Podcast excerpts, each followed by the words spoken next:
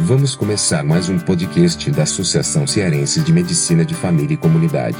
Aproveite o conteúdo.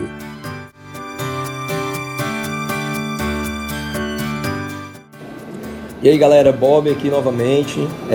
Estamos é, encerrando aqui as atividades do ONCA 2016, o Congresso, a Conferência Mundial de Médicos de Família que aconteceu esse ano aqui no Brasil, aqui no Rio de Janeiro. Foi um congresso muito gratificante, assim, tivemos a oportunidade de discutir diversos temas que estão intrinsecamente ligados à especialidade. Foi um congresso que teve muita cara do Brasil e é, é, toda a organização, toda a estruturação é, dessa conferência, ela, ela, ela segue é, linhas né, de organização da UONCA, né, que é essa organização, inclusive nós tivemos a oportunidade de entrevistar o, o, atual presidente, né, que agora passou o cargo, né, que é o Michael Keyes, agora é a Amanda Howe.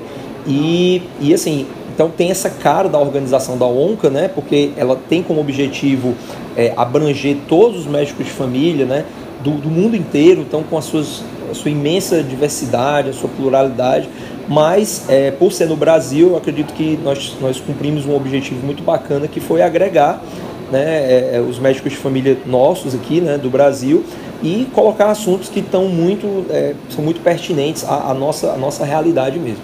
E aí eu estou aqui com o Tiago, o Tiago, Trindade, o Tiago é presidente nosso é, da Sociedade Brasileira de Medicina de Família. E eu queria que é, ele falasse um pouco assim, da importância desses espaços né, e da importância que é o, nós, enquanto médicos de família, profissionais que atuam na, na, na na, na, na, atenção primária ou em diversos outros âmbitos que, que, que existam espaço para a atuação do médico de família, de se fazerem presentes né, dentro desses espaços dos congressos e, e até mesmo se fazer presente dentro da sociedade, né, porque a sociedade também ela possui grupos de trabalho em diversas áreas né, e está cada vez ficando mais plural. E eu acho que é, é muito bacana essa participação nossa, né? E eu pedi para ele falar um pouco aí como é que a gente pode estar envolvido e, e dizer um pouco também o que foi esse congresso, né? De repente até citar alguns números para a galera ter ideia de, do, do, do, quão, do quão grandioso foi esse espaço. E aí, Tiago, tudo bom? Tudo jóia, Bob. Olha, a gente está encerrando aqui o congresso bastante feliz, né? Superou assim todas as nossas expectativas. Tivemos mais de 5 mil participantes no evento, né? um terço desses participantes, participantes né, de outros países, né? foram mais de 110 países aqui no congresso, então é, foi um congresso que realmente mostrou né, a cara da medicina de família no mundo inteiro. Né, e eu acho que foi super importante para quem não conhecia né, o que era a ONCA, né, a gente aqui teve a oportunidade de visualizar isso através das representações de vários países, através dos seus grupos de trabalho. Né, existe uma série de grupos de trabalho em equidade, em, em medicina rural, em pesquisa, é, e que são super importantes para o desenvolvimento da medicina de família. É, a gente também teve aqui uma, uma, uma um número é, consistente de trabalhos científicos com uma qualidade né, muito boa. Então a gente teve é, mais de 2 mil trabalhos científicos apresentados em formato de post digital de comunicação oral coordenada e que foram sessões riquíssimas de troca de experiência também, as comunicações orais coordenadas todos esses trabalhos vão estar disponíveis numa página de anais próprias, então eu recomendo também que as pessoas entrem nessa página, acessem os resumos para sentir o estado da arte em pesquisa na medicina de família, com muitos, muitos relatos de experiência. É, e assim, o congresso foi, teve essa, essa característica, eu acho que sempre interessante a gente né, ampliar o convite para a participação do, dos médicos de família e dos profissionais de atenção primária como um todo. Né? Nosso congresso ele tem essa característica, a gente já tinha nos brasileiros, a gente trouxe aqui para o ONCA, de ser um congresso não só para médicos de família, mas para profissionais que atuam na atenção primária. Então, é, normalmente nós temos uma presença muito boa de enfermeiras, com mesas discutindo o papel da enfermagem na atenção primária também.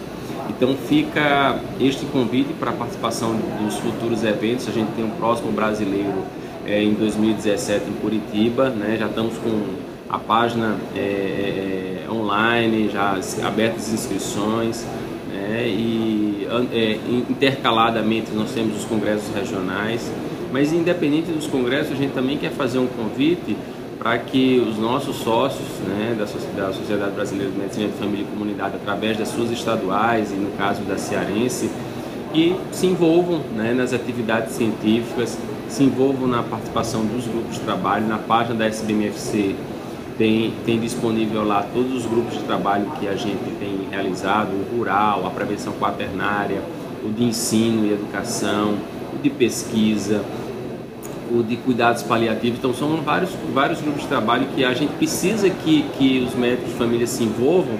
Isso vai levar ao crescimento da nossa especialidade, isso vai levar ao fortalecimento da especialidade.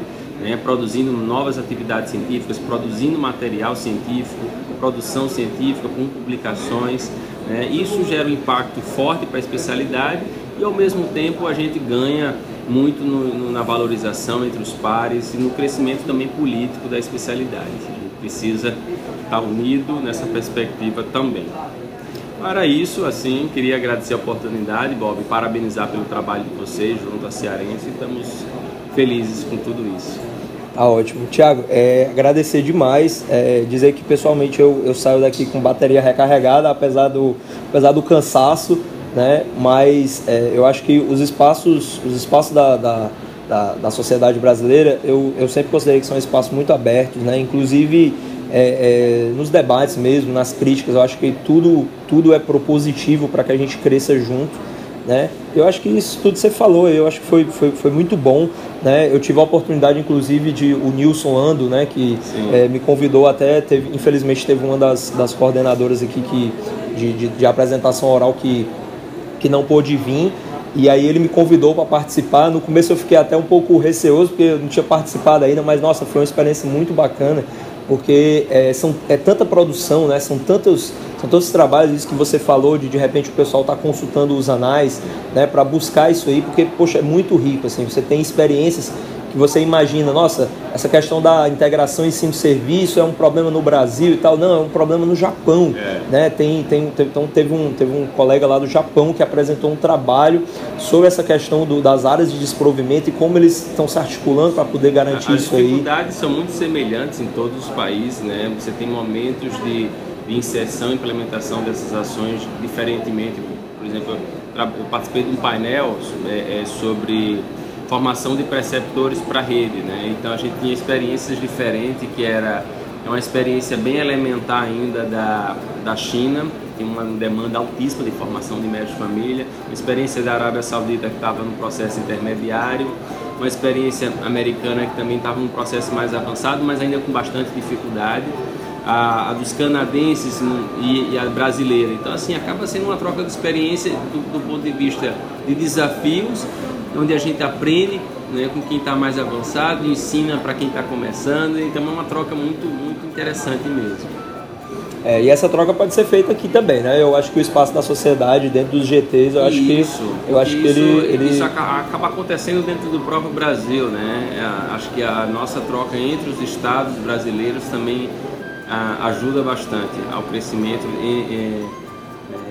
é, das diversas regiões do Brasil. Então pronto, pessoal. Pois olha, agradecer a todos aí que estão ouvindo e acessem o site da Sociedade Brasileira, busquem esses espaços do GT aí que o Thiago mencionou e filiem-se, né? Vamos construir essa sociedade, a sociedade é nossa e quanto mais gente tiver para construir, melhor ela vai ficar.